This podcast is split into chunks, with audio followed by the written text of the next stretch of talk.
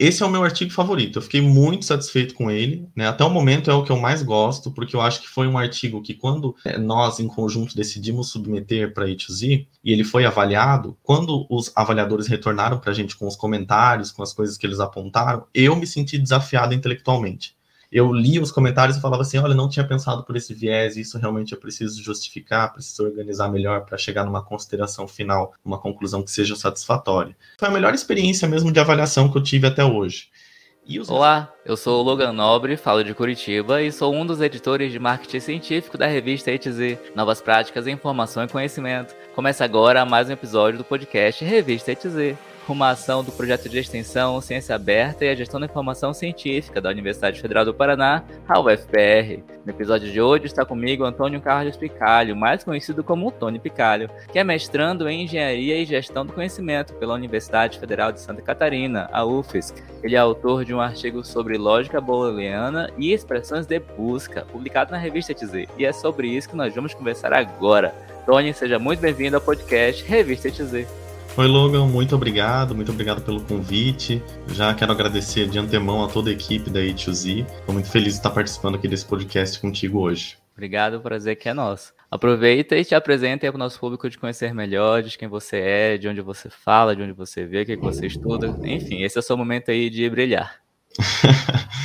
tá bom, vamos lá. Como já foi apresentado, né? Meu nome é Antônio Carlos, mas todo mundo me conhece por Tony. E eu sou de São Paulo, né, nascido em Laranjal Paulista, uma cidadezinha do interior de São Paulo, mas moro em Florianópolis já tem alguns anos, inclusive estou falando de Florianópolis, Santa Catarina nesse momento. É, me formei em rádio, TV e internet, né, essa foi minha primeira formação enquanto graduação, né, lá em Piracicaba, na Metodista. E depois vim para Florianópolis e me formei em biblioteconomia aqui pela Universidade Estadual de Santa Catarina. Agora estou no mestrado, em engenharia e gestão do conhecimento, aí seguindo com a minha pesquisa dentro da graduação em biblioteconomia. E é basicamente isso, né? Trabalho ali com pesquisa, é, que mais a gente for conversando hoje, vamos vou, vou soltando as informações.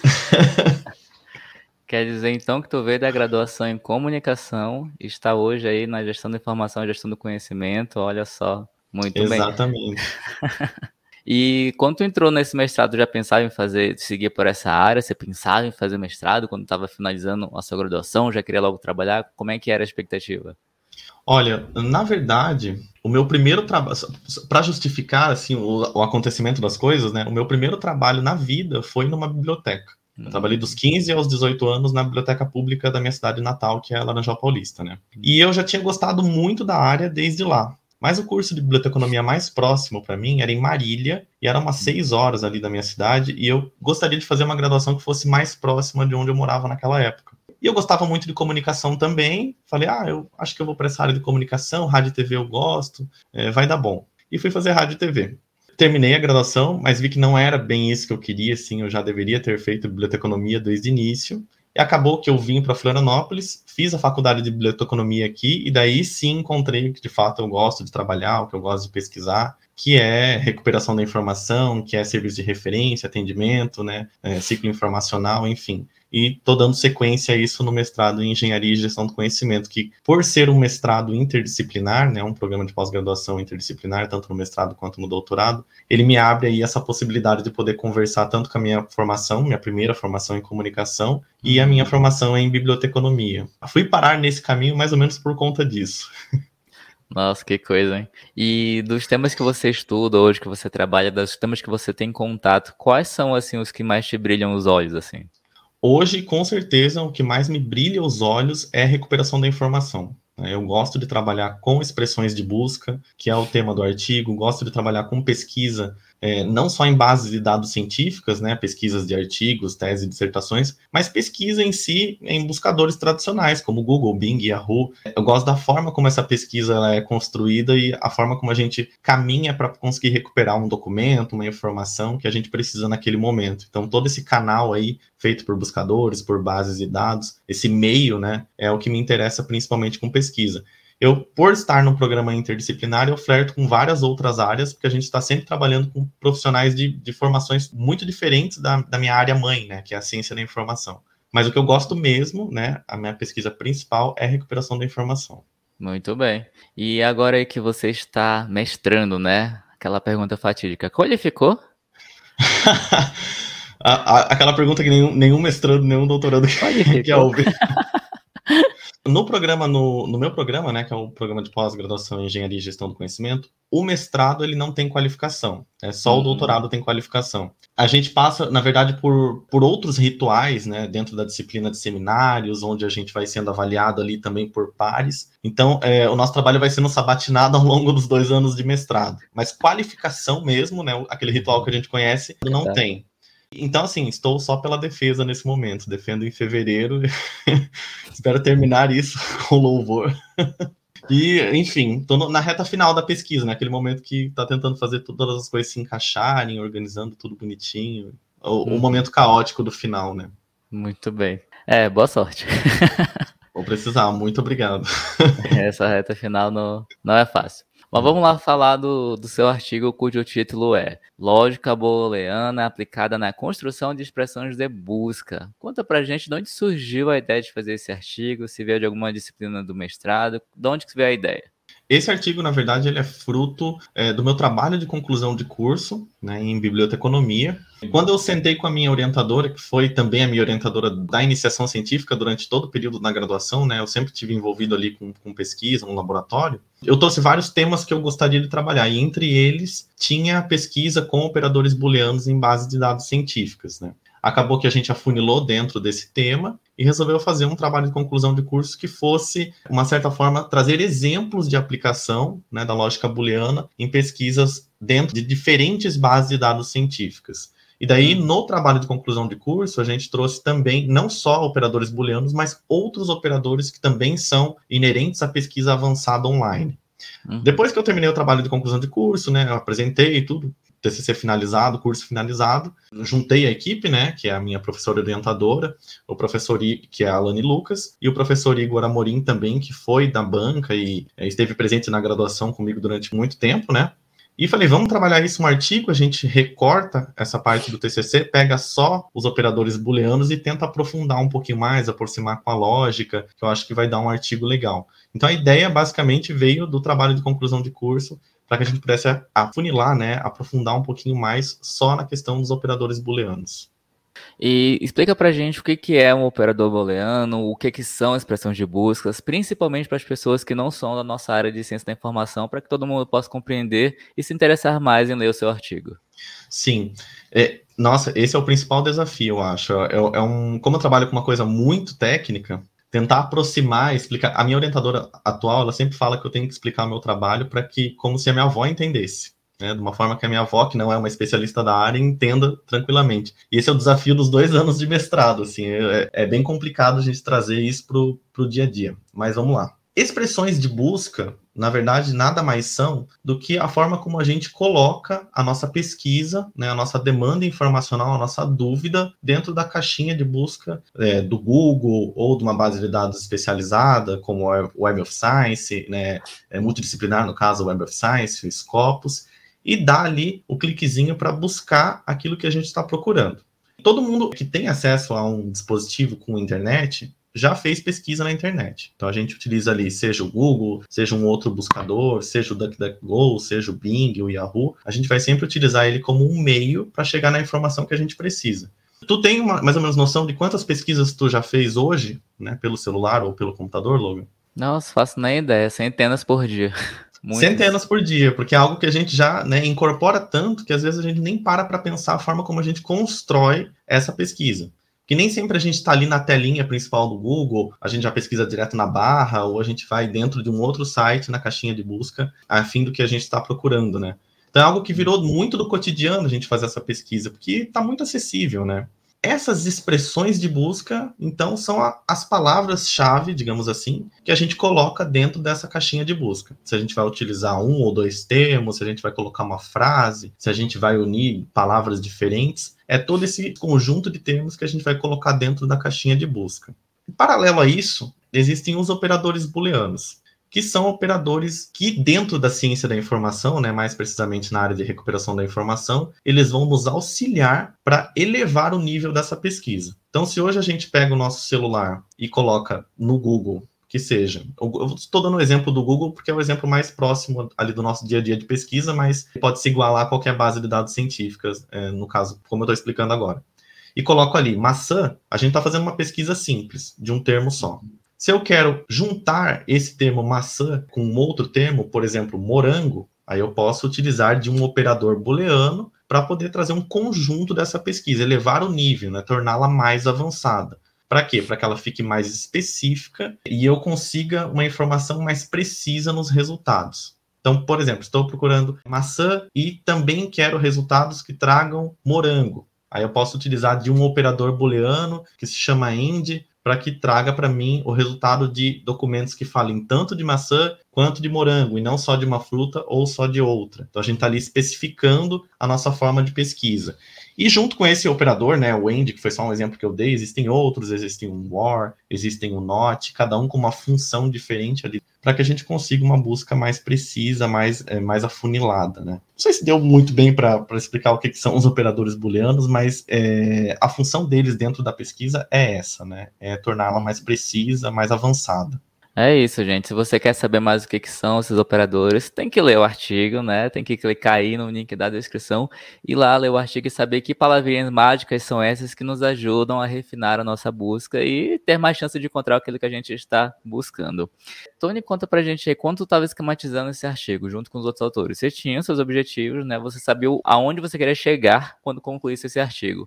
O caminho que tu percorreu e o caminho que tu chegou, bateram? Foram os mesmos? Modificou alguma coisa? Conta pra gente como é que foi essa trajetória de escrever esse artigo. Como esse artigo, da verdade, veio do TCC, a gente precisou rearranjar, né, várias partes ali de um trabalho maior para um trabalho um pouco mais específico. Não tivemos grande dificuldade em fazer as coisas se encaixarem, que eu acho que foi até é, melhor, porque a gente conseguiu tirar várias partes que não estavam agregando para esse objetivo do artigo específico, né. No caso desse artigo, a gente queria mostrar através de exemplos como que seria a formação dessas expressões de busca com os diferentes operadores booleanos. Então tem exemplos ali dentro do artigo com operador AND, exemplos com operador OR, exemplos com operador NOT, exemplos com a junção de dois ou mais operadores e queríamos discutir a formulação dessas pesquisas com o uso desses operadores fundamentadas na lógica clássica. Então, uhum. toda essa lógica clássica que foi ali esquematizada por Aristóteles, né, e foi utilizada por vários outros pensadores, desenvolvedores ao longo ali da nossa história, e um deles, o George Boole, que foi quem desenvolveu esse sistema booleano, né, algébrico, e que foi utilizado posteriormente para sistemas de recuperação da informação, a gente quis fundamentar realmente o contexto dessas expressões de busca dentro da lógica clássica. Então, a forma como a gente monta as nossas expressões de busca hoje, elas estão totalmente atreladas a esse pensamento aristotélico, uhum. a gente queira ou não. E é isso que a gente propôs com esse artigo, fazer essa comparação, ao mesmo tempo que a gente trazia ali uma figura. Olha, uma pesquisa que utiliza o end é dessa forma, uma pesquisa que utiliza o OR é dessa forma, a forma como ela foi pensada também está fundamentada na lógica clássica. Então, o objetivo que era descrever e fazer essa comparação, a gente entende que foi atendido, né? Conseguimos atingir esse objetivo.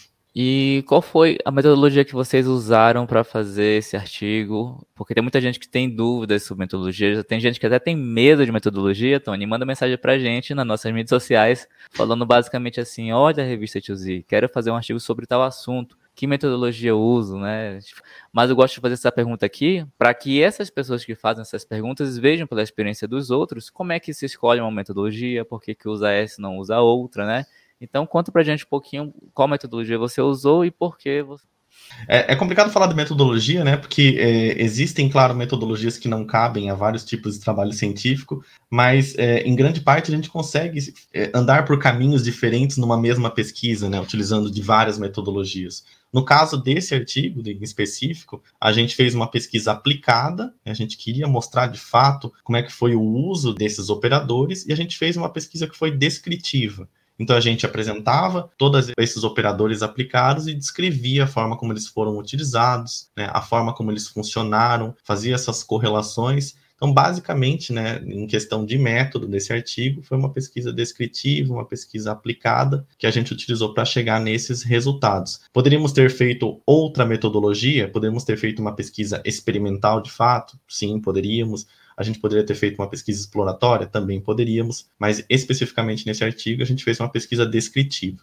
E quando vocês concluíram esse artigo e chegaram ao resultado de vocês, vocês ficaram satisfeitos? E vocês aqui vai ser você, né? Você vai falar por você. Você ficou satisfeito? Você já esperava chegar nesse ponto, nesse nível de discussão que você está explanando aqui pra gente agora? Como é que foi?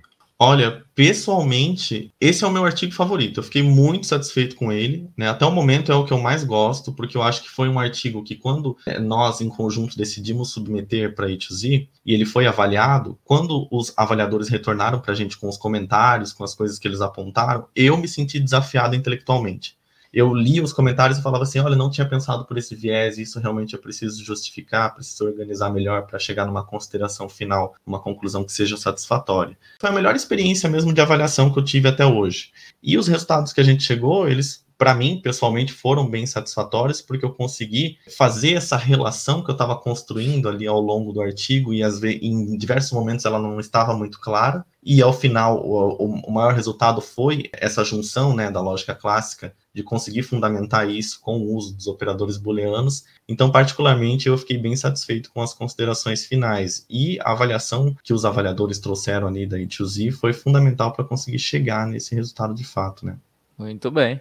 E se você pudesse indicar um novo rumo para sua pesquisa continuar, seja nas suas mãos, seja nas mãos de outros pesquisadores, né? Que rumo seria esse? Eu já estou tocando essa pesquisa no mestrado, porque eu, eu, comecei explicando no geral, né, falando de buscadores, sendo que essa pesquisa é mais aplicada para bases de dados científicas, e agora, de fato, eu estou fazendo isso no mestrado. Estou trazendo o uso de operadores avançados, não só operadores booleanos, outros operadores também, para dentro dos buscadores tradicionais. Então, na minha pesquisa de mestrado, eu trabalho o uso deles no Google, né, para pesquisas de rotina que não exigem rigor científico, que já era uma das ideias que tinha uma ponta solta no final desse artigo e que eu abracei no mestrado. Eu, particularmente, quero todas as pontas soltas que eu fiz nesse artigo, eu quero trabalhar todas elas, porque eu gosto muito do tema. As pesquisas futuras, eu espero conseguir é, abraçá-las todas, né? E, né, as pesquisas Mas, futuras são minhas, não vou passar. Não, as pesquisas futuras estão abertas, qualquer um que se interessar pelo tema pode desenvolvê-la, pode entrar em contato comigo, fique à vontade. Mas eu pretendo, de alguma forma, explorar todas elas, porque é um tema que eu gosto, né? E uhum. além disso, né, além de trazer esse mesmo uso dos operadores booleanos para sistemas de busca eh, tradicionais, a gente pode trabalhar um único operador avançado, então a gente pode desmembrar, dissecar de fato como é que o end, por exemplo, funciona em diferentes situações, em diferentes buscadores, em diferentes sistemas de busca fazer um artigo que fale só da combinação entre eles, o que, que é possível, até onde dá para você criar uma expressão de busca, fazer uma pesquisa em que trabalhe a ordem de precedência desses operadores, que à medida como a gente vai construindo, eles têm ali uma ordem que eles precisam funcionar para que tenha lógica, para que tenha sintaxe de pesquisa, aprofundar nessa ordem também, nossa, são, é, são N caminhos, né? Aprofundar talvez na parte lógica, né? O método indutivo e o método dedutivo ali do Aristóteles para a formulação de estratégias de busca. N possibilidades, né? Quando a gente escreve um artigo e ele é publicado, a gente perde o controle sobre ele. Qualquer pessoa que o acessa consegue ter uma ramificar alguma coisa dali e criar uma nova pesquisa. Eu acho que isso é uma das coisas mais legais, de fato, da ciência. Então, só uhum. desse artigo, essas foram algumas da, das ideias que eu tive a partir dele, né? Mas tem muitas outras, claro. Muito bem.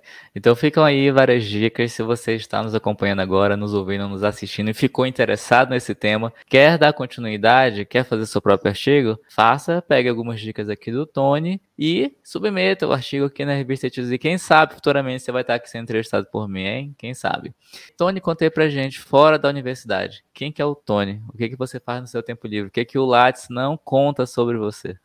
O Lattes, nossa, o Lattes não conta muita coisa, né? o Lattes é muito engessado ali na área acadêmica mesmo, o que a gente faz fora é, é, é, outra coisa, né? Eu gosto muito de ouvir música e assistir videoclipe. Eu acho que eu poderia ficar fazendo isso, eu vou me expor assim, eu poderia ficar fazendo isso o dia todo.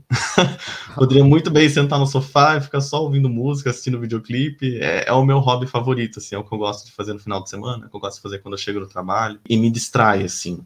É, gosto de esportes. Infelizmente, em 2022 não pude praticar muitos, né? Mas gosto de vôlei, gosto de corrida. Eu acho essa parte de esportes muito legal. Quero voltar. É uma meta para 2023, né? Então, quem sabe, final de 2023, essa daí seja é, questão esportiva já esteja de volta nas minhas características. Já ia falar que eu quero seguir para o doutorado, mas aí tem a ver com Lattes, não, não tem nada a ver, né? Não é, não é fora da academia. A gente fica tão, tão dentro da academia que tudo acaba remetendo a isso, né?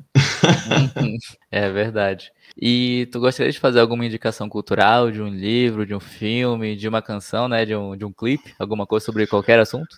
Olha, eu tenho algumas indicações que eu separei aqui para o podcast de hoje, que é um dos meus livros favoritos e outros três livros aqui que eu tenho consultado bastante. Recentemente fizeram uma grande diferença assim no, meu dia a dia, né? O primeiro deles é o Fahrenheit 451, né, que é um clássico simplesmente adoro esse livro, eu acho, eu acho muito legal a forma como ele retrata a memória, as informações sendo recuperadas, passadas, perdidas e muito atual, né? Infelizmente, muito atual de, certo, de várias maneiras, né?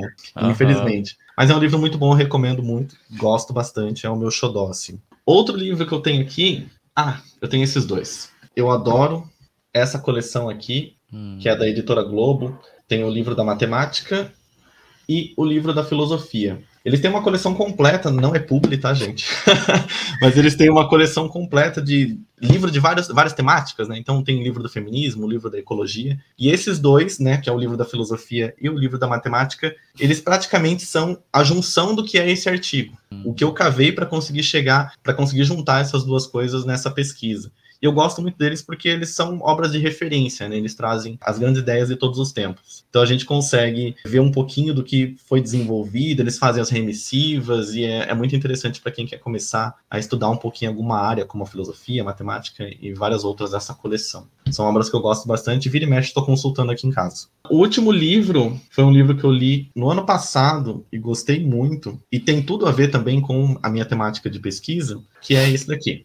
Algoritmos de Destruição em Massa, que é um livro que depois que você navega por ele, você entende o quanto isso influencia nas suas pesquisas na pesquisa do dia a dia, o que está retornando para você, o que você consome de conteúdo, que aparece nos seus primeiros resultados, entre N outras coisas, né? E eu gosto bastante, eu acho que é um livro que todo mundo que hoje está é, trabalhando com internet, que tem redes sociais, deveria dar uma consultadinha para ficar um pouquinho mais por dentro aí de como as coisas funcionam, né?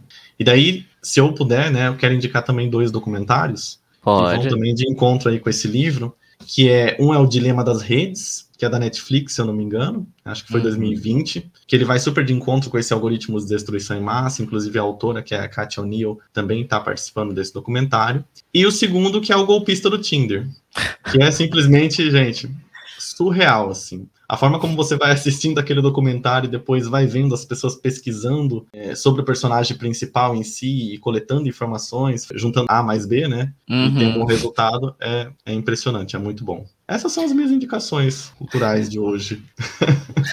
Muito bem, então não uma, mas seis indicações culturais do Tony estarão todas aí na descrição do episódio. Tony, obrigado por ter aceito o convite ter vindo aqui conversar conosco. Eu que agradeço, agradeço muito o convite, o espaço. Novamente, parabenizar toda a equipe da E2Z. Eu acho que vocês têm uma presença online muito forte, muito boa. Vocês conseguem conversar com, tanto com o público de vocês, público mais jovem, público mais velho. E, enfim, estão fazendo todo esse trabalho com podcast, nas plataformas sociais. Eu já sigo vocês há um bom tempo e gosto muito. E agradeço muito pelo convite. Para mim é uma honra estar aqui hoje. Obrigado, em nome de toda a equipe, né? Obrigado e o prazer é sempre nosso. Bom, chegamos ao fim de mais um podcast Revista ETZ, uma ação do projeto de extensão Ciência Aberta e Gestão da Informação Científica da UFPR. Na descrição estão os contatos do entrevistado e o link para você conhecer mais sobre o artigo Lógica Booleana aplicada na construção de expressões de busca, escrito pelo Tony, que começou conosco aqui agora, mas também escrito pela Eliane Rosângela de Oliveira Lucas e pelo Igor Soares Amorim. Na descrição estão os contatos para você encontrar a revista ETZ, um periódico científico interdisciplinar de acesso aberto do programa de pós-graduação em Gestão da Informação da UFPR. A revista ETZ tem um site e também está no LinkedIn, YouTube, Twitter, Instagram, Facebook e nos 14 maiores agregadores de podcast do planeta. Basta procurar por Revista ETZ. Eu sou o Logan Nobre e a gente se fala no próximo episódio. Até mais. Até mais.